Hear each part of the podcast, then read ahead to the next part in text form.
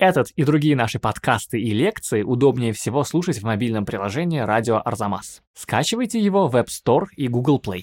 Филоновцы снова поднимают голову. Он все-таки был жрецом, у него была какая-то запредельная, Харизм. наверное, харизма. Если ты вырежешь из этой картины вещь, ты все равно получишь законченное произведение. Я не умею нравиться, я ужасно буду ко всем относиться, но я зато знаю, как надо, поэтому цените меня за это. Если ты хочешь понять его искусство, не читай манифест. Здравствуйте! Вы слушаете подкаст «Зачем я это увидел?». Меня зовут Кирилл Головастиков, я редактор проекта «Арзамас». И со мной об искусстве и выставках, как всегда, говорит замдиректора Пушкинского музея по научной работе и профессор Европейского университета в Санкт-Петербурге Илья Доронченков. И сегодня мы говорим о великом авангардисте, основателе так называемого аналитического искусства Павле Филонове. Вот к этому выставка «Художник мирового расцвета», именно так, с ударением на второй слог, который идет в медиа-центре парка Зарядье в Москве. Ну и мы немного говорим об учениках Филонова, которых показывал Русский музей в Мраморном дворце. Выставка так и называлась «Школа Филонова». Она уже закрылась, но мы ее анонсировали заранее. Надеюсь, все, кто мог, не забыл ее посмотреть. Итак, вперед! Илья Скольдович, как вам кажется, как мы должны начать выпуск про Филонова? Я столкнулся вот с каким парадоксом. Я не понимаю, надо ли нам его представлять, или мы можем говорить о нем так же, как о Малевиче или о Репине, о мастере, которого хотя бы по верхам, но все представляют. Потому что, с одной стороны, фигура русского авангарда первой величины. С другой стороны, есть ощущение, что Филонов как бы мастер первой величины, но в какой-то своей отдельной нише, в каком-то своем отдельном пузыре. Если ты случайно не завернул в зал Филонова, ты можешь не то что не знать его картины, и можешь вообще никогда про него не слышать, чего нельзя сказать там про Малевича, про Кандинского, про кого угодно. Малевич, Кандинский уже бренды, да? Кандинским да. у нас называется нейросеть Сбербанка, если не ошибаюсь. Малевич присутствует на стенах терминалов Шереметьево в препарированном виде. А Филонова там нет. И Филонова... Бы не. И нейросеть Филоновым можно назвать как раз даже сильнее, чем Кандинского, потому что, слушайте, у меня вот сейчас родилась мысль, а может быть, Филонов – это нейросеть? Да, слушайте, он похож на... Он похож на нейросеть. Э, да, комбинаторная. Когда, знаете, когда картина нарисованная нейросеть, потом смотришь, у нее 8 пальцев на одной руке, вот. а у Филонова 108 пальцев вот, на одной руке. Вот. Слушайте, но Вопрос аэропорт, представляете, так надо терминал Пулково назвать, да? Когда-нибудь, когда э, зарубежные рейсы снова будут летать. И вот расписать терминал Пулково Да, да, да. под Филонова. Это будет просто невероятно. Это будет Вы приезжаете нереальное, в да? город-герой Ленинград. И входите, и у вас 3D формула Петроградского пролетариата и формула весны. И вы не найдете дорогу до такси, все будут ходить, кричать «мама» и не находить выхода из этой вселенной. Да. Филонов – это вселенная. Филонов – это вселенная. Очень четкая, чистая, цельная вселенная. Слушайте, ну прежде чем мы терминал сделаем, этот сложно, но станция петербургского метро Филоновская должна быть в этом стиле. Я что-то сейчас подумал, прям обязательно. Где... Но там должно висеть предупреждение. Люди с нарушением вестибулярного аппарата, впечатлительные женщины и дети и так далее. Предупреждение. Дисклеймер должен быть. Да. Потому что мы вступаем в очень опасную вселенную с вами. Вопрос хороший. А вот я правда думал вот на чем. Я тоже к этому вопросу подходил вот с какой стороны.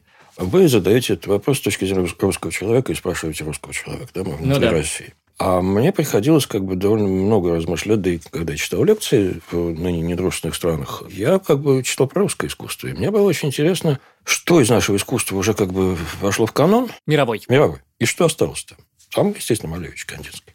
Там, естественно, Лисицкий. Там, э, в общем, Репин. Особенно сейчас, после того, как несколько его крупных выставок прошли в Финляндии и во Франции, в общем, о Репине написаны книги на английском языке, туда, наверное, попадает Врубель э, с оговорками, потому что книги о нем есть.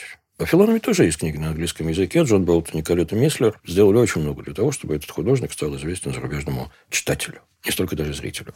Но у меня есть ощущение, что если я, будучи человеком американским, не знакомым сильно с русским искусством, покушусь на обзор мировой живописи, допустим, модернизма, Малевич туда попадет обязательно, Каневский туда попадет обязательно, Ларионов вполне вероятно, а вот без Филонова, вот Филонов как-то в канон не лезет. По-моему, канон сложился, поломать его будет очень сложно, если вообще возможно. Да, канон сложился немножко в обход Филонова, да? Когда я, филолог по образованию, в какой-то момент решил разобраться, как там русское искусство устроено, да, он не входил в первый пул ознакомления. Вот знаете, как это, вы, конечно, знаете, как называются американские курсы, да, 101, вот как раз самое базовое. Вот в 101 он не пошел бы, он бы вошел в 201, да, в следующий Ох, уровень. я не знаю, 201, может, еще, даже и не в следующий. Но смотрите, здесь у меня нет ответа на вопрос, потому что это, безусловно, феноменальный явление. Феноменальный. Мне нечем его сравнить. Да-да-да, это как раз и главный парадокс, что мы говорим не о художнике второго ряда, мы говорим о художнике первого ряда, сто процентов. Один из ответов у меня вот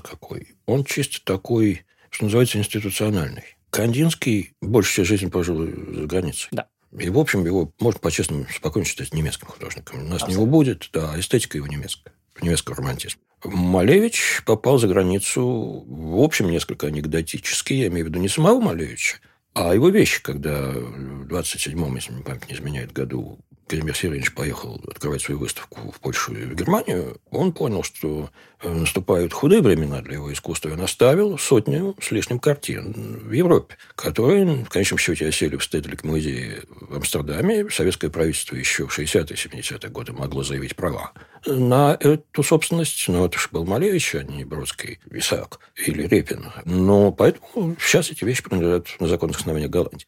И Малевич, и Кандинский великолепно представлены в Европе. Ларионов умер в Париже, и долгое время э, его, собственно, французы знали. И первые монографии в 60-е годы были написаны французами на французском. Те, которые возвращали нашего великого авангардиста. А Филонова за границей фактически нет. Была некрасивая история с кражей и попаданием рисунков Помпиду. Да, мы сегодня, наверное, не дойдем до этой истории, Но- но, если вы хотите, обязательно погу- погуглите про дело о краже Этот Филонова. анекдот просто иллюстрирует то обстоятельство, что Филонов не представлен ни в зарубежных музеях, в мировых музеях, скажем, ни на художественном рынке его нет.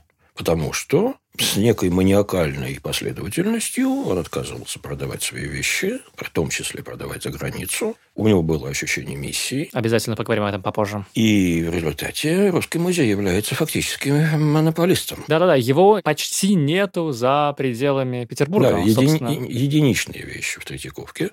И так, я думаю, дальше мы будем очень тщательно искать, что где еще находится. Да, собственно, выставка э, не в Петербургском метрополитене, но тоже под землей, да, в подвале центра Зарядье. Это вот грандиозные гастроли из Русского музея. Да, в Русском музее Филонов очень хорошо представлен в залах. Да, там центральные его вещи показаны. Пир королей практически всегда висит. Э, Формулы весны и формулы Петроградского пролетариата, Нарвские ворота и прочее, прочее. И действительно, вот как вы говорите, но если бы вы не завернули в этот зал, хотя мимо него трудно пройти, потому что это анфилада, то вы могли бы и без него и обойтись. И это действительно возвращает нас к вопросу, где место Филонова. Анекдотичным образом, простите, что увожу в сторону, у меня сейчас спросили, коллеги, приехал друг из Петербурга, на какие выставки сводить. Я сказал, ну, глупо вести, наверное, петербуржца на выставку Филонова в Москве. Они подумали, сказали, нет, все равно сходим. Надо, надо, надо. Смотрите, с Филоном у меня тоже вот какой парадокс.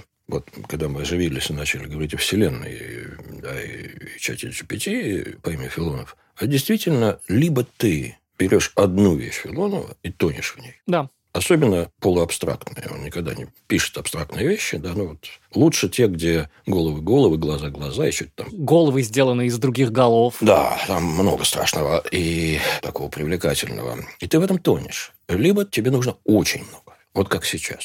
Потому что когда он попадает в музейный зал с ровным светом, немножечко так по хронологии расп- расположен, ну, там дюжина, допустим, холстов, очень хороших, тщательно отобранных, но мы-то знаем, что в фондах музея сотни. Сотни. И вот выставка в Москве, поздравляю москвичей, а петербуржцам советую навестить парк Зарядье, она как раз вот эту вторую ситуацию и создает. Это лабиринт Филонова. Это очень удачно, надо сказать. Мы боялись с вами, потому что зал маленький. Ну да, Порвать пом- помещение клаустрофобичное. Филонов его может порвать на как тузик грелку. Он его и рвет. Он его и рвет. Куратор Евгения Петрова, много писавшая о Филонове, в свое время заместитель директора Русского музея, А как ни странно, недостаток пространства, он очень сильно влияет на интенсивность восприятия. Да, ну, подвал медиацентра «Зарядье» становится в четыре раза больше благодаря тому, что там повешен Филонов, потому что это его картины, как вот этот вот магический глаз, как эти картинки из 90-х, ну, которые открывают. Такие чертоги разума, хотя иногда, вот я сейчас думаю, это у нас Тим Бертон снимал «Алису в стране чудес». Было такое. С Джонни Деппом. Но вот это не совсем так, но там есть ощущение кризы, «We are all met here», – сказал чеширский кот. Вот там есть ощущение безумия, согласитесь. Сто процентов. Все другие э, впечатления отступают далеко на второй ряд перед впечатлением безумия. Но это, наверное, и хорошо. Если мы не хотим пройти мимо Филонова, посмотреть, ага, очередной русский авангардист, мы видели сто их таких, а хотим понять, что это, уединение с ним действует очень хорошо. И вы сказали, что мы боялись. Я ходил сначала и отдельно от вас, потом мы ходили вместе. Я переоценил роль Павла Филонова, мне кажется, для себя. По крайней мере, в своем внутреннем Очень фактоне. интересно будет послушать. Видите, у меня ведь с ним тоже отношения довольно длинные, почти интимные. Перед записью на разогреве, да, вы спросили, а когда я узнал о существовании Филонова. Да. Ну, в Академии художеств, который я окончил в 1983 году, так долго не живут, на курсах по русскому и советскому искусству нам этих имен не называли. Э, курс по русскому искусству Серебряного века у нас остановился где-то на Коровине, угу. а курс по советскому искусству 20-х годов читался, прости меня, Господи, вот я, я сам не верю в то, что я скажу, практически по книге Поликарпа Лебедева о советском искусстве эпохи Октябрьской революции и Гражданской войны 1948 года издания. Так-так. А то есть там были плакаты Гражданской войны, в лучшем случае окна роста Маяковского, благо он был лучшим и талантливейшим поэтом по квалификации очень серьезного литературного критика, и все. То есть сама-сама-сама. И партизане в библиотеке в Академии художеств совершенно феерическое место. Не были сходить. Я наткнулся, например, да, там был Филонов в персоналиях, и там был чешский альбомчик, изданный, по-моему, память мне не изменяет, в 1966 что ли, году. Вот чехи на фоне поднимающейся пражской весны, они очень интересно занимались нашим авангардом, они его открывали, открывали раньше, чем мы, и дозволяли раньше, чем мы. А потом какие-то брошюрки, потому что у Филонова были выставки, вот, по Новосибирске, если не ошибаюсь, однодневная выставка, что-то вот такое 60-е, да, причем в каком-то институте Академии наук, техническом или science, не, не, не гуманитарном отнюдь. И он фоном продолжал существовать как такая легенда. Иногда на выставке, допустим, новых поступлений Русского музея или какой-то тематической выставки всплывала картина. Французская коммунистическая партия заказывает к очередной круглой дате Октябрьской революции, по-моему, к 60-летию, альбом, который печатает издательство «Аврора» с статьей Михаила Германа. «Сердцем слушай революцию» называется по-русски, по-французски, по-моему, «Октябрь». И вот там парочка Филоновых воспроизводится в цвете. О, можно, да, при том, что в это же самое время в ГДР выходит книга Ларисы Жадовой «Поиск и эксперимент» на немецком языке про Малевича и его школу с вот таким томом иллюстраций. И даже если ты не читаешь на языке Шиллера и Гёте, ты получаешь в своих... А он продавался открыто в магазине социалистической книги, ты получаешь визуальный ряд Малевича. Или венгерский Родченко. Ты по-венгерски уж точно не читаешь, но иллюстрация Родченко у тебя есть. С Филоновым было не так. И вот когда началась перестройка, Филонов начал как бы просачиваться одним из первых. Русский музей сделал выставку, по-моему, в 1988 году, и это был совершеннейший такой удар. Я помню, что одна из очень пожилых преподавательниц Академии художеств, не буду ее называть по имени, но те, кто учился со мной, знают ее, когда я сдавал вступительные экзамены, она напоминала садовую Соню, которую пакуют в чайник. Да. Да, да, уже тогда была очень пожилая, дремала. Но когда первые ласточки филоновского ренессанса понеслись, она говорила, филоновцы снова поднимают голову. То есть она решила вернуться на тропу войны, той самой жуткой войны, которая в Ленинграде разворачивалась в 20-30-е годы, которая стоила многим людям жизни. То есть она была против? Она была против, да. Да, она была защитницей социализма и, соответственно, была готова продолжать борьбу с филоновцами. Да, действительно, они подняли голову, было несколько конференций, я участвовал, я сидел тогда в архиве Академии художеств, занимался, по-моему, я Репином занимался там, но просто в руки мне выпадали дела, где раскручивалась история, как Филонова, Малевича и Матюшина не позвали в Академию художеств в 23 году, несмотря на то, что студенты очень хотели. Это такой вот маргинальный, казалось бы, момент, но очень ярко иллюстрирующий ту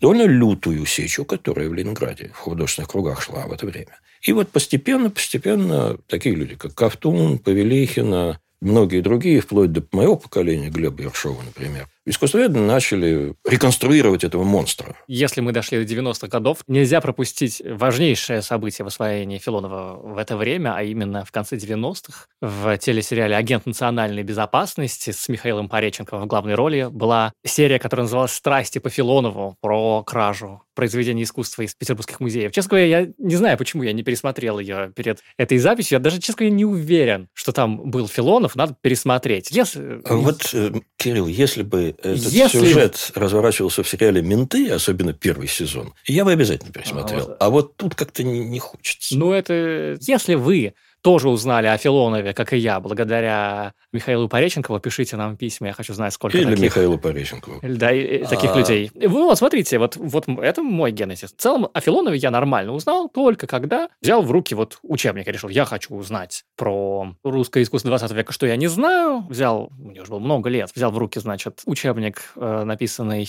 Екатериной Деготь. Я знаю им сомнительные отношения. Это я до сих пор... А очень, потому что это авторский. Очень авторский. И мне он так понравился. Я до сих пор очень тепло к нему отношусь. Он важную роль сыграл в моей жизни. И там были, наверное, какие-нибудь полторы странички про Филонова, не помню что, ну, то есть более-менее помню что, но главное, что я помню, что вот там были, допустим, короли, пир королей Филонова, и, наверное, на той же или на соседней странице... Формула какая-нибудь. Формула тоже была, но еще там был его портрет Сталина, которого, кстати, нет на выставке. Ну, там есть Ленин. Да, там есть Ленин, правда. Но Сталин реалистический, Ленин все-таки филоновский, ну, аналитический. Да, Ленин кризовый, да. Да, слушайте, давайте как-нибудь продвинемся к тому, чтобы представить этого потрясающего художника нашим людям. Мы уже сказали много важных вещей. Про Кризу мы намекнули. Про то, что его... Мы еще не употребили одно наше любимое слово, которое к Филону подходит идеально. Идеально, да. Это... Я, я все ждал, когда же мы дойдем. Кто это слово? Да, невероятно хтонический художник. Про это я хотел бы с вами поговорить.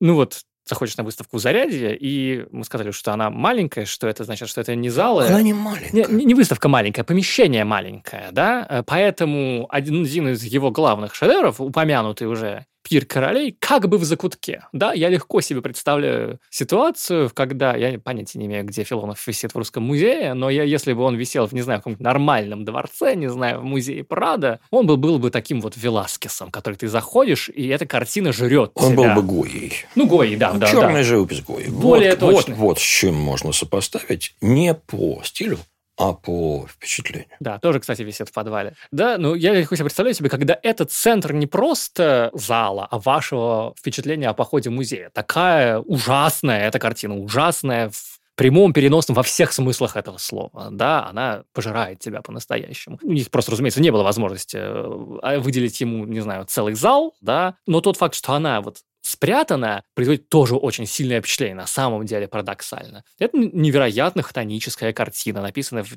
неподражаемом филонском стиле, который трудно, наверное, описать, мы попробуем это сделать. Причем... В котором какие-то хтонические великаны сидят, и огромные великаны сидят, и что-то жрут, и смотрят на тебя, и, в общем, кажется, что скоро они и тебя тоже съедят. Проблема-то этой штуки еще вот в чем. Все-таки, когда ты смотришь на фигуративную картину, тебе хочется задать вопрос, это про что? Ну, вот если ты видишь «Блудного сына» Рембранта, то это про Евангелие. Ну, понятно, что сверхсмысл, он может быть сформулирован по-другому, но да, это на основе евангельской истории. И там есть отклонение от евангельского нарратива, который, может быть, усиливает духовный смысл этой вещи. Но, повторюсь, все на своих местах. Да-да-да, если ты видишь натюрморт про репу и сельдерей, это про репу и сельдерей. Или, если репа у нас в традиции символизирует что-то, угу. кроме самой себя, то это вот про тот самый скрытый смысл, как, допустим, считается, что некоторые голландские натюрморты 17 века содержат в себе нравоучение. Да. А если ты видишь там череп,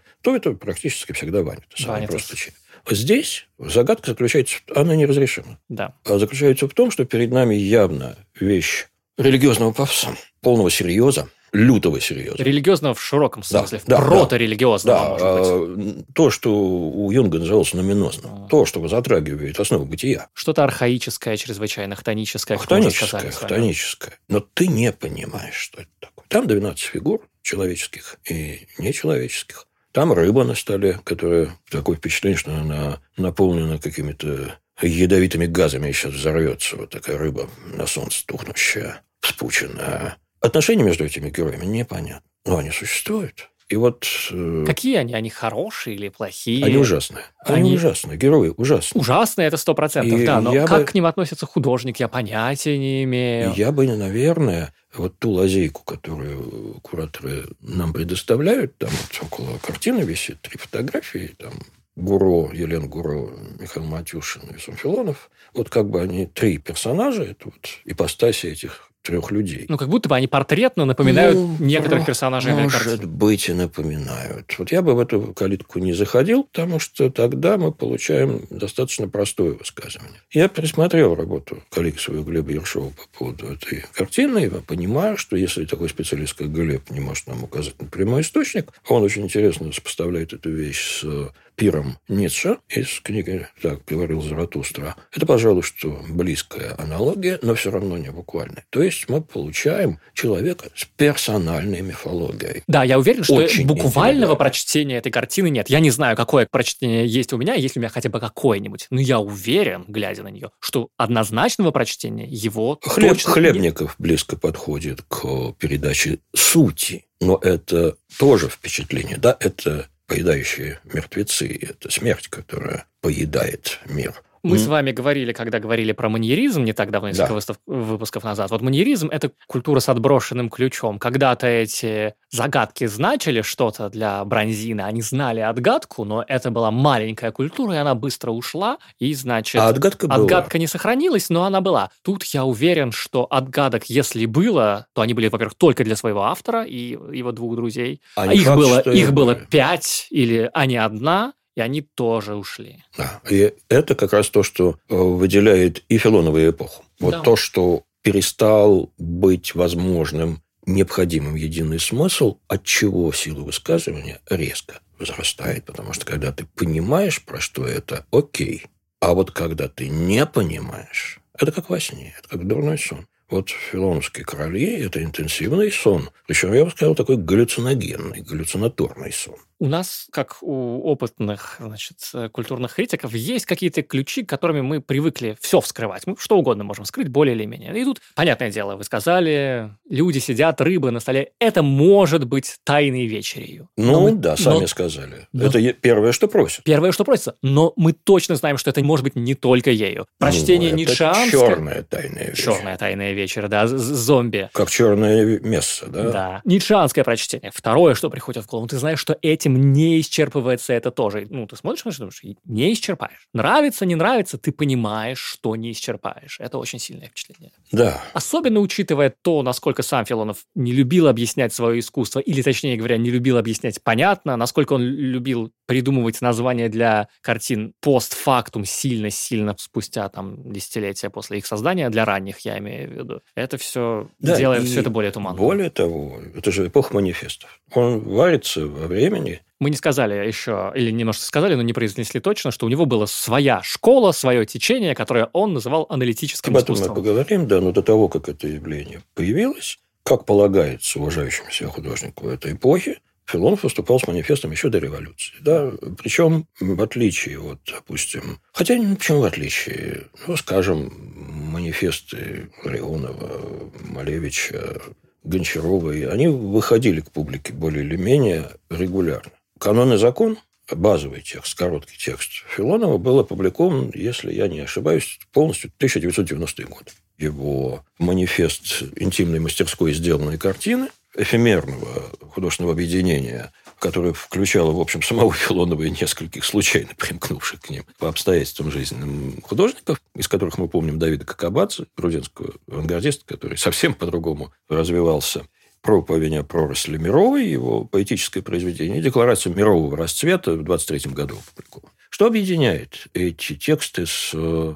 современными текстами? Это, безусловно, маниакальное представление о собственной значимости. Все неправы, прав я. Пикассо не прав. Я не видел ни одной картины Пикассо, а Пикассо не видел моих картин. Эта цитата есть, кажется, на выставке, она очень подчеркивает это стремление, ведь с одной стороны, почему он говорит, я не читал Солженицына, но против, да, я не видел Пикассо, но я не воровал у него, потому что я один. Я создал правильное искусство, это догма, это не ваше искусство хорошее и мое хорошее, нет, только у меня правильное. И я не взял его ни у кого, я создал его изнутри самого себя. Письме к Матюшину 2014 года, без Матюшина, наверное, бы петербургский авангард был бы совсем другим. Без него, без Кульбина, там были наиболее, как бы сказать, образованные люди с определенными навыками социальных связей, потому что, ну, Филонов же абсолютно асоциальное существо. Да. Это зверушка.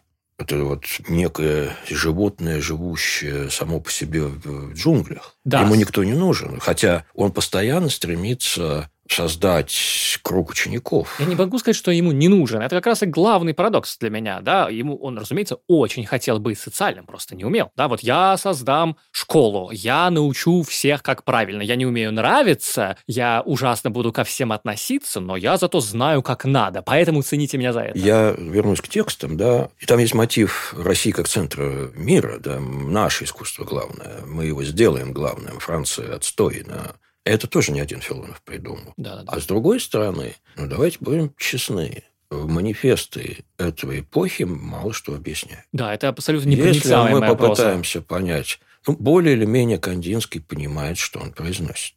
Малевич уже, я думаю, так процентов на 60 понимаем. Вот я всегда сочувствовал переводчику Малевича на иностранный язык. Да, ну, представьте себе, родной польский, второй украинский, третий русский. Я уверен, что по-английски Малевич идеально понятен, потому что все, что, как, как, как знаете... Как... То, что было непонятно, сделали понятно. Да, да, как, знаете, как что в переводах Достоевский выглядит идеальным стилистом, да, ну, просто переводчики хорошие, да. Но Филонов, по-моему, чемпион по герметичности этих текстов. Да, это абсолютно не... Если ты хочешь понять его искусство, не читай манифест. И ведь самое интересное, что ты можешь подумать, что это он просто, ну, безумец. Но ты читаешь его дневники, и мы поговорим о них позже, нормальный человек. Ну, не, не нормальный человек, но он умеет писать, он пишет предложениями, выражается, ставит точки в конце. В бытовом плане все абсолютно ясно. Но как только ты переключаешься вот в этот режим гуру, ну, не гуру даже, А вот вы применили слово, которого у нас сегодня не было, и вчера, размышляя над тем, как причудливо тасуется колода, э, мы с вами возвращаемся с другого бока к Николаю Константиновичу Рериху, да. к ловцу человеков, художнику, которому мало того, что он художник. При том, что Филонов клянется, что он художник, и все. Потому что он ремесленник, он рабочий. Этими словами он пользуется. Культ сделанной картины, центральное понятие его искусства, это категория ручного производства. Действительно, параллели с Рерихом поразительные, как бы что ну, за счет близости мы недавно его записывали Рериха. Но я думаю, что тут слово более точное не гуру, на самом деле, а жрец. Он все-таки был жрецом, у него была какая-то запредельная... Харизма. Наверное, харизма. У него была какая-то внешняя, внеположенная ему истина, которую он сам создал, в которую он верил, которую он транслировал. Он явно делал это. Рерих делал это для себя. Филонов да, да, не да, заработал да, на этом, ни гроша, я думаю, ни гроша. гроша. Поговорим об ни этом. гроша. Согласен. Опять же, когда я пытался найти какие-то формулы для Филонова, Филонов придумал Платонова. Да, Их часто абсолютно. сравнивают как конгениальные величины. И вот мне кажется, что Филонов – это герой Платона совершенно нелинейным представлением о реальности, будущем, обществе, языке. Есть большая ловушка, потому что Филонов э, был близок к Хлебникову, и его часто с ним сравнивают. Ну, масса биографических оснований, позволяющих это сделать. И не только биографических. И не только биографических, да. Но я думаю, что это ловушка, потому что правильное сопоставление – это, конечно, Платонов. Это, конечно, э, тоже уплощение и все прочее. У Филонова явно много корней в, там, не знаю, в ницшеанстве, в Серебряном веке. Но их обоих, Филонова и Платонова, я имею в виду, просто представить как людей уже новой эпохи, вот этих вот самых новых Котлован, 20-х. Да. Хлебников – это все-таки очень фигура Серебряного века. Он потерявшийся гений, да, умирающий от голода, и которого волшебная птица клюнула в темечко, и он поет свои невероятные Красиво песни. излагаете, прямо по эстетике Серебряного века. Да? Так и есть. Филон Платонов при всех похожестях, при том, что он сумасшедший, верит в свою единственную истину, создал свою философию, которую никто не понимает, вещь, которая его чрезвычайно отличает а вот это, от этого идеала, там, не знаю, Серебряного века, от идеала модернизма, он трудоголик, он работает по 18 часов в сутки,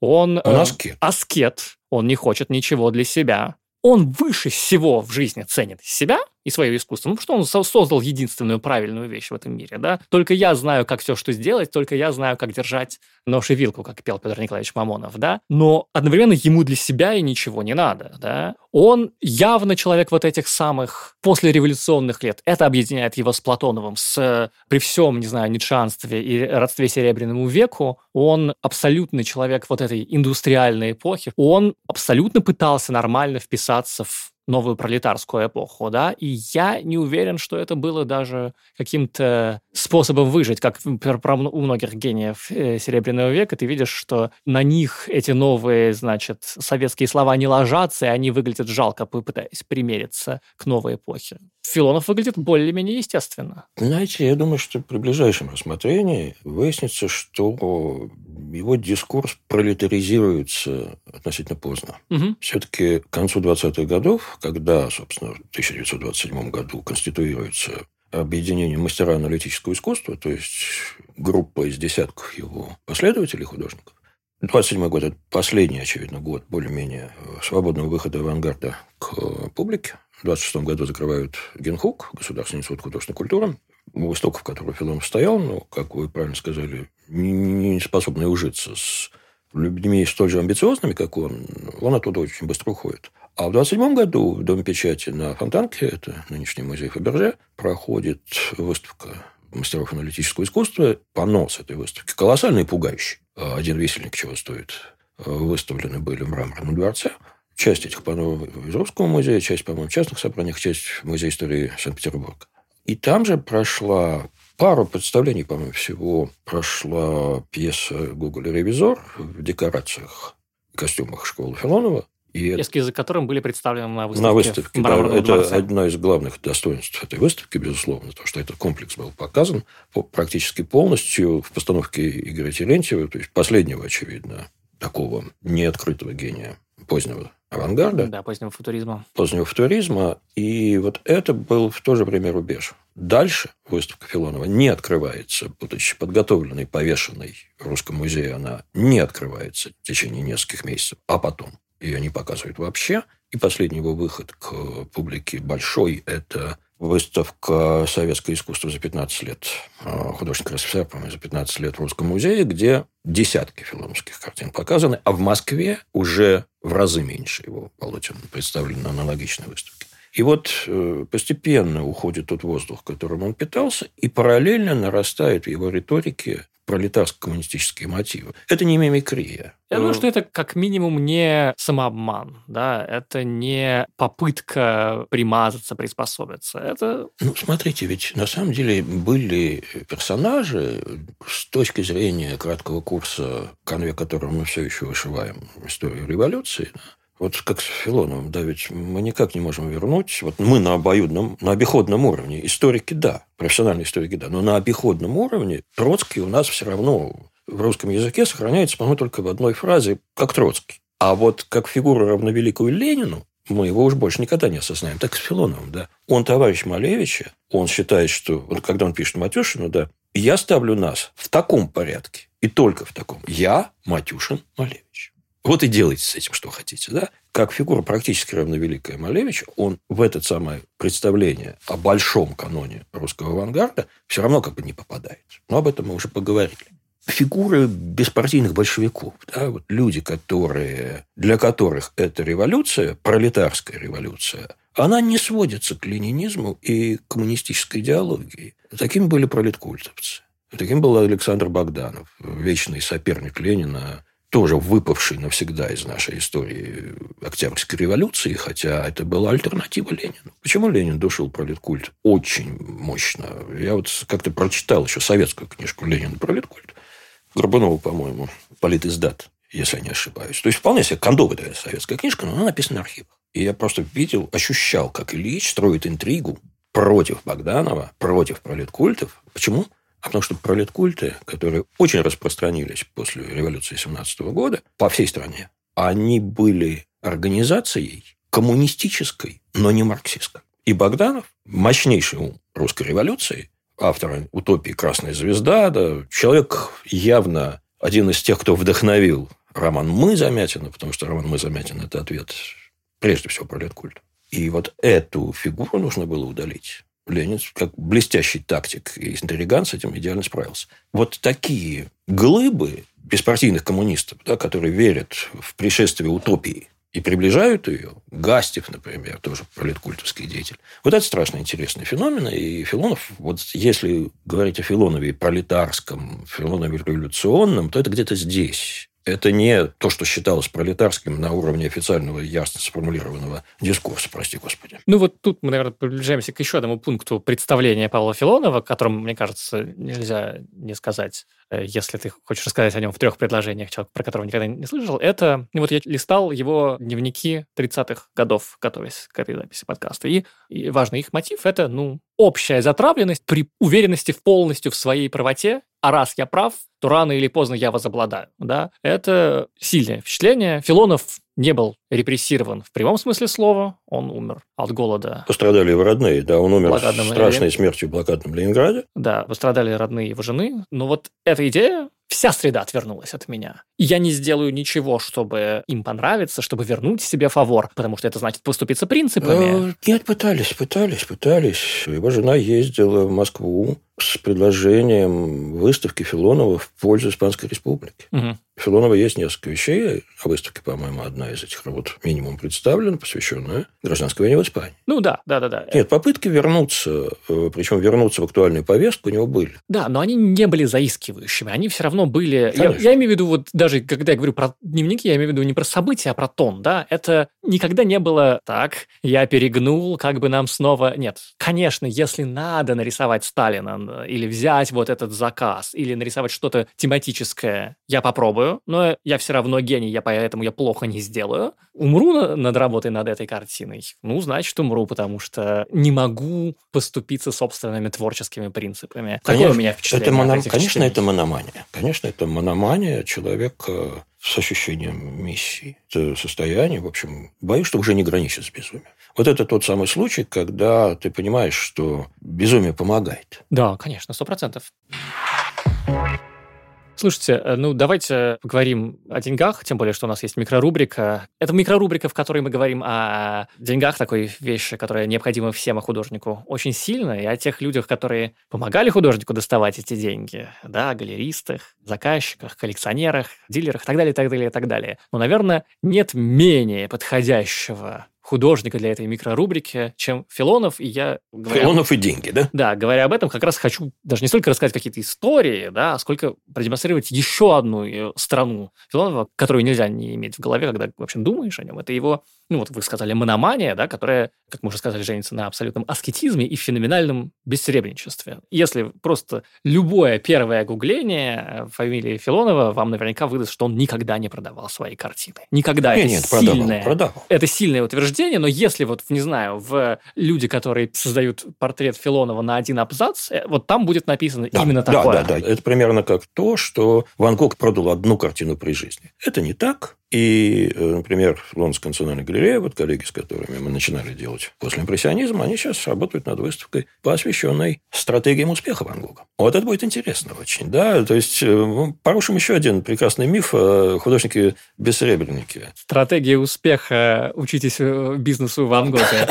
Я не уверен, что это лучшее. Это продастся. Лучшая продажа, да. Но, смотрите. Продавал, продавал. Левкий Живержеев. Да, вот. Продал. Вернее, купил у Филонова картину. Да, это речь о первой половине десятых годов. Картина Голова, если я правильно помню. Левки Живержеев. Очень интересная фигура из очень интересной династии тоже феноменальное чтение. Про него я потратил прекрасные минуты, читая про Живержеева. Те, кто знает немножко Петербург, на улице Рубинштейна есть дом Живержеева. Это дом его отца, бизнесмена, если я правильно помню. Да. Его дочь, знаменитая балерина Тамара Живержеева. Ну вот и он посередине феноменальный человек, меценат, любитель всего самого нового, коллекционер, устроитель любого движа, да, он... Ну, он спонсировал Союз молодежи. Да, да, да. Э, без него не было бы победы над солнцем. Союз молодежи – первое петербургское авангардное объединение, лидером которого был один из старших представителей отечественного авангарда Михаил Матюшин. Матюшин затем стал композитором знаменитой футуристической оперы «Победа над солнцем», либретто крученых декораций Малевича. Эта опера буквально предъявила зрителю авангард как явление, вызвала скандал и разделила историю русской культуры на до и после. В подготовке «Победы над солнцем» участвовал еще один упомянутый старший авангардист, художник, меценат и теоретик Николай Кульбин. Он, как и Матюшин, родился в 60-е годы XIX века. И то, что оба они смогли прийти к авангарду, будучи уже зрелыми людьми, а они остались на позициях старого искусства, говорит об их поразительной проницательности, опыте и гибкости. Да, один из людей, который вложился в торжество русского авангарда, хоть и относительное, но все-таки. Ну вот он покупает 200 рублей. Это большие деньги. Это большие для деньги в начале. И для авангардистов. Это очень большие деньги. И Филонов отправляется путешествовать на эти деньги Европу. Пешком по Европе, как у Марк Твена. Да, пешком по Европе, как пишут люди, он ночевал на, на папертях. В сараях у священников, да-да-да. Дело было, денег было настолько мало, что он не с, дошел до Рима, но не смог посетить Сикстинскую капеллу. Но вот был, Ну, тем не он менее. занял денег у русского консула по обычаю странствующих подмастерьев и пешочком, по-моему, добрался до Лазурного берега. Потом Да, закончил путешествие в в Смотрите, Лионе, да. на самом деле, и там он вроде как даже подрабатывал. Да-да-да, вроде бы он писал, что пытался, или рассказывал кому-то там, да, что пытался э, рисовать вывески и все Биографы прочее. Филонова даже на основании вот этих вот туманно запомненных фамилий Филоновым, э, у кого он мог работать теоретически. Это круто, конечно. Но что меня здесь тоже поражает, это маршрут странствий. Да, потому что ну, долгое время я жил с ощущением, что он не был за границей. Ну, а когда ты начинаешь читать про него, о, он не только был за границей, он был на Афоне и в В Иерусалиме. Иерусалиме, да. О, В другое путешествие. это уже. Лесковская. Абсолютно. Это уже что-то Лесковское. Очарованный а, да- странник. а дальше он чешет в Италию, и Италия никак не отражается в его творчестве. А когда ему нужно дать представление о великой архитектуре, он ставит Василия Блаженного рядом с Леонским собором. Ну, кто из русских авангардистов отправится в Леон? Скорее всего, есть предположение, что Филонов на обратном пути через Париж проехал. И где Париж в его творчестве? То есть, это вот абсолютно какой-то беззаконная комета. Абсолютно, да, да. Ты смотришь на этих самых королей, думаешь, ну, если это тайная вечеря, то это совершенно не так. Разве что если э, Италия и Франция на нем сказались, то только в плане максимального отталкивания. Ну вот, мы поговорили, значит, про деньги на раннем этапе его творчества, да, десятые годы. А вот 30-е годы, да, цитирую из его дневника. 5 июня 32 года в письме, отказываясь от заказа, потому что он не может принять его из-за того, что сильно ослабел физически, он пишет. Кроме того, работая исключительно как исследователь, я своих работ не продаю, чего бы мне это ни стоило. А берегу, желая подарить все свои работы партии и Советскому Союзу и сделать из них свой музей, так как вещи эти представляют исключительное явление в мировом искусстве. А ведь не врал. Не врал абсолютно, да, но вы- какое эго, да? И, в общем, так по его и вышло. Правда, вышло страшно. Да, блокадной зимой он умирает, его женщины хранят да, картины. Сестра потом...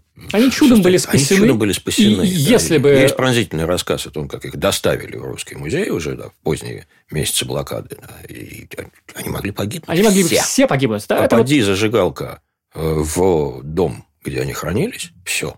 Филонова не было. Да, это всегда феноменально думать о том, что одна случайность у нас не было бы, не знаю, всего Хармса или всего Филонова. Ноябрь того же года. Вечером, когда я окончательно приводил в порядок свои развешанные вещи, несколько человек вместе с добычной прошли мимо меня в смежную комнату акварели и рисунков. Там завязался оживленный разговор. Проходя к ним, ко мне подошел грабарь и сказал, «Покупочная комиссия сегодня наметила к покупке ваши вещи. Но Малевич сказал, что вы их не продаете. Правда ли это?»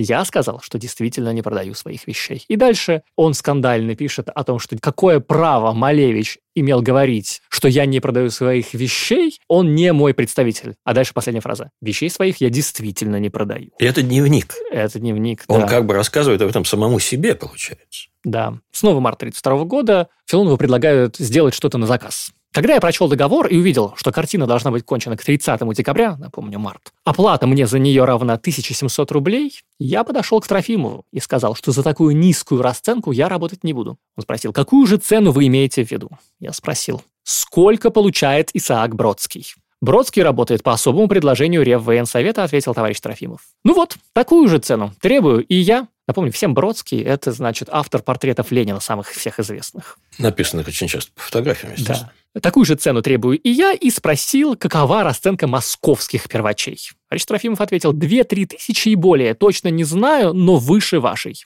Ну вот, вот, а работать эти ставленники буржуазии, поставляющие отбросы и зона пролетарский рынок, не умеют.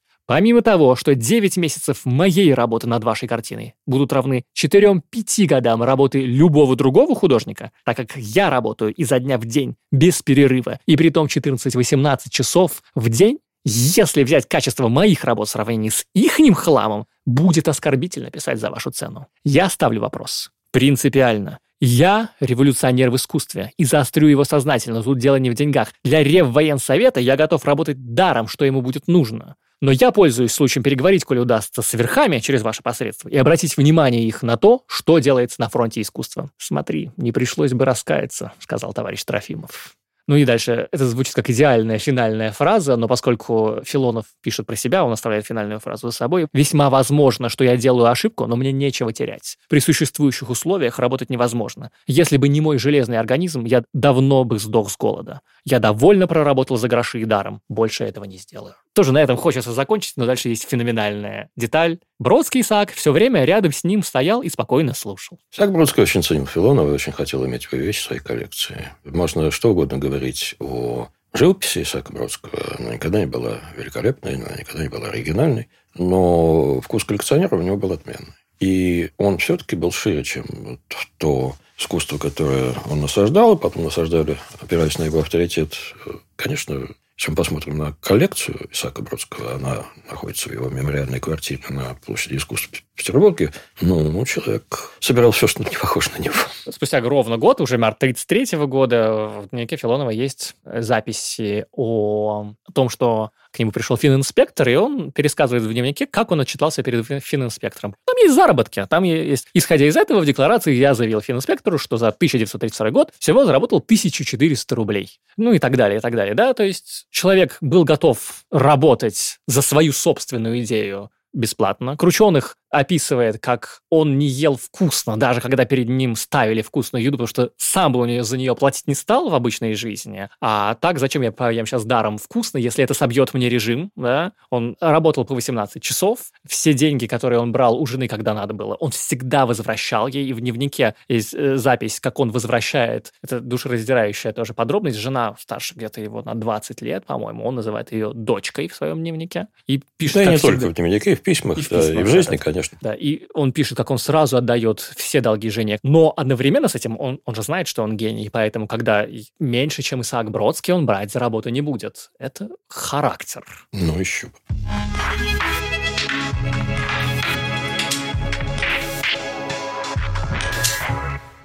Что его отличает от всех остальных? Это, конечно, феноменальная специфика мышления визуального. Давайте поговорим о Потому что если что-то он сделал, чего не сделали другие, ну, на самом деле, русский авангард, как и авангард в целом, но у нас это, по-моему, особенно бросается в глаза. Русский авангард подвергает сомнению базовые ценности. Вот Малевич в своей, в своей зауме, или Крученых в своей зауме, ну, что атакует? Он атакует идеи порядка и смысла. Где есть порядок, там есть смысл. Кандинский и Малевич ломают идею центростремительной композиции. Их вселенная бесконечная. А картину Малевича можно повесить безразлично как. Он вешал их по-разному. Это у нас просто традиция вешать его так, а не иначе. Повесить его вверх ногами, хуже она не станет. Я не шучу сейчас. Сто процентов. И вот Филонов пошел, может быть, еще дальше всех остальных. Да, вот это его, конечно, тоже маниакальная способность начать рисовать в левом нижнем углу холста, сделать вот этот единицу изобразительную. Мазочек, штришочек. У него рука-то феноменально крепкая, да, резчика, чеканщика, мозаичиста. И потом наращивать картину, не имея ну, часто не имея эскиза, наверное. Эскизы были, конечно, да, но наращивать ее вот так, как наращивается мозаика, в сущности, выращивать. Когда нам нужно попытаться понять, про что Филонов, очень часто говорится об органическом понимании формы, то есть о том, что растет. Ну и, опять же, вот его декларации мирового расцвета, противопоставления канона и закона, канона как чего-то застывшего и мертвого в искусстве, и закона как чего-то, что является естественным порядком вещей, ну, конечно, он естественный порядок вещей, и вот эта способность выращивать картину до совершенно каких-то феерических размеров, и так, что ну, я, конечно, не предлагаю резать Филонова на кусочки, но если ты вырежешь из этой картины вещь, ты все равно получишь законченное произведение. Да, абсолютно. С кем еще такое можно сделать? Даже не с Кандинским. Если ты отрежешь кусочек от Кандинского, у тебя будет кусочек Кандинского, кусочек его картины. А здесь будет законченная вещь. И вот тут, конечно, снова возвращаешься вот к этой модной идее да, искусственного интеллекта, потому что вот мы этот феномен двоящейся, множащейся вселенной, расходящихся петек, да, мы получаем именно там. Вселенная, у которой нет дна, нету верха и низа, и нету глубины,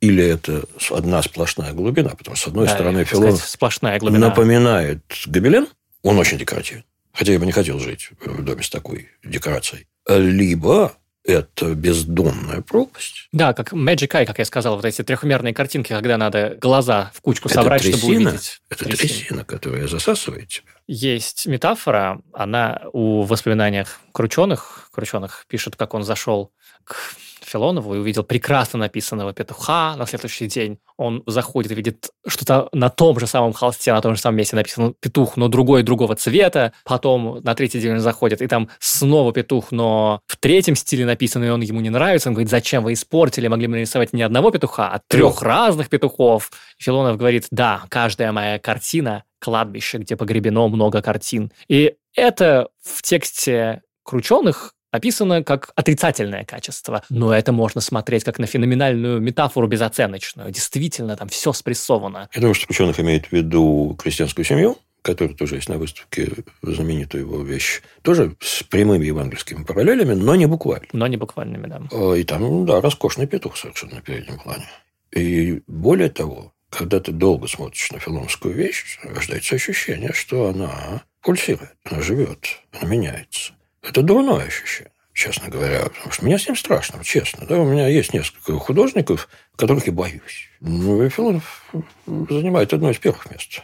Знаете, о чем я не могу перестать думать? Вот мы смотрим на Филонова изнутри 21 э, века. Да? У нас есть опыт, который мы не можем отринуть. Гаспаров писал, да, любой филолог может прочесть все книги, которые читал Пушкин, чтобы лучше понять Пушкин. Что он не может сделать, это э, выкинуть из головы те книги, которых Пушкин не читал. Вот мы смотрим изнутри своего опыта, и этот опыт, с одной стороны, как-то очень неплохо помогает уместить себе в голове Филонова, если ты хочешь. Другое дело, что это будет обязательно неправильно. Ну, смотрите, какие контексты, да? Мы поговорили уже и про Серебряный век немножко, ницшеанский, и про авангард. Но если вы хотите посмотреть на него как на экспрессиониста, если у вас есть насмотренность в этом области, то вы можете это сделать. Не получится. Вы смотрите на какие-нибудь его э, композиции, где голова собрана из многих голов, чем-то напомнит вам футуризм, чем-то вам напомнит, не знаю, что сюрреализм. Сюрреализм – очевидный способ прочтения Филонова, опять же, неверный, но очень возможный. А почему не поп-арт? Вот ты смотришь на эти головы, собранные из голов, и думаешь, ну вот, пожалуйста, я видел Энди Уорхола, почему я не могу сопоставить а их Потому что Филонов люто серьезен, а Энди Уорхол весь на иронии. Да-да-да, это Правда так, да, но опять же, наше знание постмодернизма позволяет нам в голове как-нибудь уместить, сделать его своим, освоить этого художника, а все это ключи, как будто бы, мне кажется, неверные, да, его хочется приткнуть, хочется кинуть в какое-то место на этой сетке. Куда ну, аэропорт не... расписать, да, расписать да. аэропорт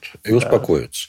Экспрессионизм, я бы его не считал, хотя это довольно частая аналогия. При том, что Филонов очень сильно терзает как орел печень Прометея, буквально. Да, у него больно смотреть. Да, да, абсолютно. Но Филонова очень крепкая рука. Вот чего у него не отнимешь, это конструктивных качеств. Экспрессионизм должен а, распадаться. А экспрессионизм немецкий крайне небрежен просто с точки зрения живописания. Как движется рука, сколько линий художник кладет. Вот Филонов положит одну линию, а экспрессионист 15. 14 можно стереть. Экспрессионист, я сейчас ведусь, конечно, на риторику 20-х годов, особенно советскую. Экспрессионист истеричен. Да, конечно, да. Филонов знает, что делает. Да. Я... У него нет ощущения, что это случай. Нет, это безумный мир, который я создал, заранее все продумав. Да, но чисто живописном отношении Филонов по-другому построен. Он построен из мелких кирпичиков, и это очень прочная вселенная. А экспрессионист слабовато. Слушайте, у нас осталось очень мало времени, минут 10-15, но у нас Школа. есть вторая выставка. Школа. Давайте поговорим про это как раз. И вот тут, конечно, это страшно интересно. То есть он создал систему, смог ли он ее передать? Да, смог, и лучше бы он этого не делал. Лучше бы он этого не делал, сто процентов. Выставка произвела на меня двойственное впечатление. Вторая выставка, выставка школы Филонова в Мраморном дворце. Я очень рад, что ее посмотрел, потому что еще одна легенда Ленинграда – это филоновцы это, хотел сказать, сплоченный. Но на самом деле это же... Вот смотрите, что получилось. Да, у нас же ранний авангард был дико веселой вещью. Вот Ларионов со всего хулиганства. Вот угу. Бурлюк.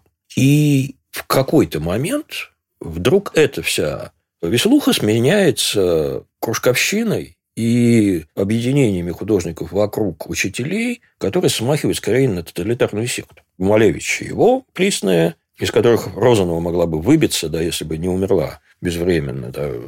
Матюшин и совсем уже нуклеарная семья, угу, да. там, три человека с половиной, которые всю жизнь смотрели ему в рот и подражали. Эндеры. Эндеры. И Филонов, который вообще-то собрал чуть не батальон вокруг себя. Удивительно. Это тоже поразительный факт. При его... Десятки людей, прошедшие через его мастерскую. Хотел сказать, единомышленников, соратников нет. нет потому конечно. что в любом таком союзе, который строится вокруг учителя с большой буквы, э, масса ненависти и интриг по отношению друг к другу, и в конечном счете коллапс этого союза, потому что, причем, как я понимаю, в общем, по причинам не, не стоящим выеденного яйца. Какая-то из учениц неправильно интерпретировала на выставке картины Филоновской школы для публики. Ну и что? Ученики Филонова вписались в антирелигиозную пропаганду. И вот, и, кстати говоря, не я первый, кто обратил на это внимание, да, они просто молодые советские ребята. Они в 30-м, по-моему, году повелись на вот эту пропагандистскую кампанию, на которой еще можно было заработать. И Филонов этого не выдержал. Вы должны присягать только одному авторитету. Бог здесь, Мне. Бог здесь один вообще да, да, да. И мы знаем его. Да-да-да. Э, а, но, с другой стороны, это как-то бросает свет на совет, э, другой свет на советскость Филонова. Если бы он был такой вот человек прямолинейно приверженный социалистической идеологии, коммунистической, что мешает ему заняться антирелигиозной пропагандой? Это, конечно, удивительный парадокс, потому что, когда читаешь его дневники, он говорит, только одно правильное пролетарское искусство, мое. И вот тут мы сталкиваемся с очень, конечно, интересным и печальным феноменом. Он передал им манеру он передал им. Вот посмотрите на ну, эти колоссальные В буквальном пано, смысле манеру, да. Ты колоссальные видишь, пано для э, дома печати, да. Ну, сейчас нельзя сказать, сходите, посмотрите, да. Но они, они действительно пугающие, и они написаны вполне в духе Филона. Угу. Ну, вот Караваджо и Караваджо. Только Караваджо не всовывал свою манеру в, во все отверстия, да. Он так писал, а вокруг него ходил народ, говорил, надо же, а что можно, давайте, маэстро, мы с вами поработаем. Вот как Сезанн и Сезанизм, да? Сезанн же очень индивидуален по своему взгляду. У него персональная оптика своя. Он попытался ее утвердить как объективное видение, как, собственно, и Филонов претендовал на то, что его искусство объективно. А в результате мы получили десятки людей, которые писали ровно как мастер. И когда, допустим, как Кибрик, которого считают предателем, да, действительно, наверное, повел себя вполне политически конъюнктурно, и с точки зрения коллектива аналитического искусства можно рассматривать как изменника – но он вырабатывается потом хорошего реалистического художника, отрицая Филонова. Не просто предавая учителя, как Иуда, а для того, чтобы стать собой, это нужно было сбросить. И вот школа, выставка школы как раз показывает, люди жили трудной жизнью. Да? Они хранили верность, многие из них, преданность учителю. Существуют воспоминания, существуют вещи, которые они делали. И отпечаток Филонова там, как правило, виден. Но кто из них смог выработаться хотя бы в такую величину, которая была, ну, если не равно великой Филонову, то, по крайней мере, мы могли бы сказать «О». О Алиса Парет. О Алиса Парет. О Татьяна Глебова. Да? Со, со всем респектом к этим людям. Но тут проблема, очевидно, была в том, что Сезанн и Караваджо открывают тебе дорогу. И оставаясь в русле Сезанна и Караваджо, ты как-то существуешь как самостоятельная величина. Я боюсь, что если ты не стряхнешь себя Филонова, ты как художник не проявишься. Знаете, какое у меня впечатление от э, соотношения этих двух выставок, особенно учитывая то, что филоновцев, я как думаю, и многие посмотрели раньше, да, потому что они, собственно, открылись раньше. Вот мы говорим о двух выставках, мне проще в голове думать о трех. Две из которых только удачные. Вот в «Заряде» ты видишь раннего Филонова, непонятного, ужасного, архаического, таким модернистско-ницшанским языком говорить на модернистско-архаический... Шопенгауэра читал, кстати. Ну да-да-да. Вот это такой страшный хтонический язык о страшных хтонических темах. И там же есть более поздний Филонов со всеми картинами, которые начинаются со слова «формула» в названии, где он пишет формулу петроградского пролетариата и все такое, они, которые более такие голубо-духовные, они вот, вот этот в небесный пронзающий... Они очень жесткие. Они жесткие, как э, будто они вырезаны из металла, хотя кажется, он хочет сказать, что они выращены из органических форм. Мне очень нравится ваша метафора с металлом. Я не формулировал для себя это так, но это примерно то впечатление, которое у меня, да. Он в этот момент пытается говорить не об архаическом, не о хтоническом, а вот о будущем, да. да? Вот это, да. А это все равно не земное будущее, не наше будущее, оно духовное, какое-то, не, не знаю, космическое, оно нечеловеческое, да. И понимаю, что это тоже как бы естественно, это смотрится хорошо. Это язык будущего на темы будущего. И вот это две выставки, которые удались. А его ученики... Две выставки в одной. Да, две выставки в одной, которые удались. А его ученики — это чудовищно потерянное между этими двумя полюс... полюсами поколения, которые ну... выглядят они выглядят, и это ужасно, что я это скажу, но они выглядят гротескно. Они выглядят несерьезно, при том, что это так, как мы сказали, насколько это серьезный... Люто серьезный. Люто серьезный человек, люто серьезный гуру-учитель, да? Ты смотришь на эти ну, две гигантских картины, «Сибирские партизаны» и Хржан... «Казнь Рожановского», кстати говоря, предка да, других Рожановских. Других Рожановских. Да, а также «Казнь революционера» Мордвиновой, да? И это вот работы на тему современной истории, да, вот современная социалистическая... Уж не пародия ли? Уж не пародия ли это, ты думаешь? Нет ли тут издевки в этом самом? Это язык, которому он их научил, который как будто бы жутко не подходит под эту тему. И это смотрится абсолютно пародийно. И лучшее, что есть на этой выставке, на мой взгляд, это когда они возвращаются к хтоническим темам, это иллюстрации Калевали. Да. Или, или когда там есть э, карикатурные работы, которые карикатурно изображают капиталистическую Америку. Вот это хорошо смотрится. Потому что они они примерно знают эту Америку так же, как они знают Марс. Да-да-да-да-да. А когда они должны демонстрировать свои умения на новых темах, это смотрится неубедительно. Ну, неубедительно это вы мягко сказали. Там действительно есть проблема, э, и мы пытаемся ее сейчас описать. И боюсь, что эта проблема заключается в том, что этим людям прежде всего был нужен вожатый. Угу. Они отдали свободу за верный путь. Безоценочно говорю, да, я не хочу никого из них унизить. Повторюсь, они прожили тяжкие жизни. 20-е, 30-е, 40-е. Тех, кто дожил, они уже очень пожилыми людьми, не совсем, наверное, здоровыми, способными оценить происходящее, встретили возвращение Филона. Я бы не хотел, честно говоря, такого пути. И тут действительно парадокс. С одной стороны, перед нами героический период, когда люди многим жертвуют за то, чтобы быть с собой, филоновцы, но одновременно они отдают, видимо, какие-то другие возможности становления, кладут на алтарь служения этому аналитическому искусству. Тому, что Филонов вставляет им в сознание как финальную истину. И как метод, Но это религия. и как это религия. религию. Это да? религия. Это ужасно, потому что я думал об этом. А что, если бы они от, отринули религию, оставили только метод? Можно было бы стать отличным, действительно карикатуристом. Они, если бы кто-нибудь из них взял и объял бы гротеск. Ну вот у нас есть, это совсем в сторону. Ну, мы воспринимаем, не знаю, какого-нибудь Тышлера как гротескного художника. И он суперский, он же суперский. А эти люди не могут расстаться со своей серьезностью и увидеть гротеск Только в своем собственном методе. Же серьезен. Тышлер же тоже серьезен. Да, но нет, он как бы по-другому. Я не могу это объяснить, это разговор, совершенно другой разговор, наверное, да, но ты видишь, что там удачно, а здесь люди не понимают, как это гротескно будет выглядеть через пять лет, а может быть даже и через знаете, пять я думаю, минут. многие не согласятся. Потому что все-таки филонские ученики по большей части хорошие художники. Да-да-да. А, Но что-то во всей этой истории меня тревожит лично. Да? Вот, может быть, потому что свобода для меня все-таки довольно большая ценность. Я понимаю границы этой свободы, я понимаю, что в какой-то момент ты можешь, ощущая себя свободным, оглянуться вокруг и сказать «Оба!» А и все. Но вот эта готовность отдаться учителю с потрохами... Тем более с таким ужасным характером, да? Нет бы он был какой-то да, человек приятный. Да бог с ним с характером. Учителя с такой харизмой редко бывают приятными людьми. Приятными людьми в другое место ходят. А здесь тебе истину открывают.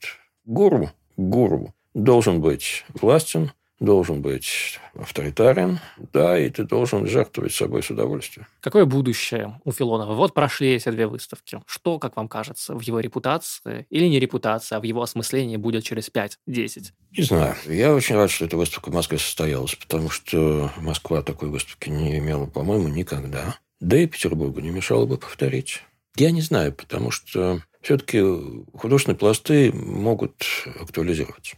Да, я хотел сказать, Филонове... как вам кажется, вот 20-е годы 21 века Филонов, кажется, как-то снова подходит нынешним временам. Ну, я бы не хотел, чтобы подходил. Да уж. Потому что если мы отбросим слова о великом русском художнике, о гении русского авангарда, забудем стихотворение Андрея Вознесенского, ему посвященное «Дай мне высшую меру, комиссар Филонов», да? Ага, возьми.